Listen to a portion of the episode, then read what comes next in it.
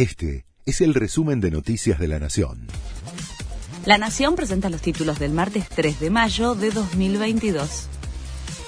Los hogares que ganen más de 314 mil pesos perderán los subsidios de luz y gas. Se trata de los usuarios con mayor capacidad de pago, con un ingreso familiar mensual equivalente a tres canastas básicas y media. La segmentación tarifaria tendrá en cuenta datos geográficos y socioeconómicos para decidir quién tendrá menor nivel de subsidios o directamente dejará de percibirlos. Vuelven a subir los contagios de coronavirus en la Argentina por segunda semana consecutiva. De acuerdo con los últimos partes semanales del Ministerio de Salud de la Nación, se produjo un incremento en los contagios que pasó de 8.387 el 17 de abril a 11.454 el 1 de mayo. Sin embargo, el promedio de internados con COVID en terapia intensiva continúa descendiendo desde la última semana de enero.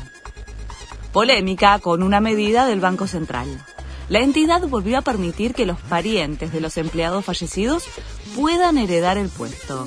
El artículo que se había derogado en 2018 fue restituido por el directorio y es fuertemente cuestionado por exfuncionarios de la gestión de Mauricio Macri.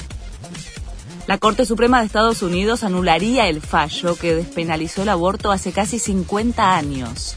Se filtró un borrador del dictamen de mayoría que revocaría la sentencia del tribunal de 1973 que otorgó protección de rango constitucional al derecho a abortar en un giro de alto impacto político que provocó repercusiones inmediatas y profundiza las divisiones. Tarde de Champions. Liverpool buscará hoy asegurarse su pase a la final cuando visite a Villarreal, respaldado por la victoria 2 a 0 en la ida de las semifinales. El partido, que definirá al primer finalista de la competición, será a las 4 de la tarde hora argentina. Este fue el resumen de Noticias de la Nación.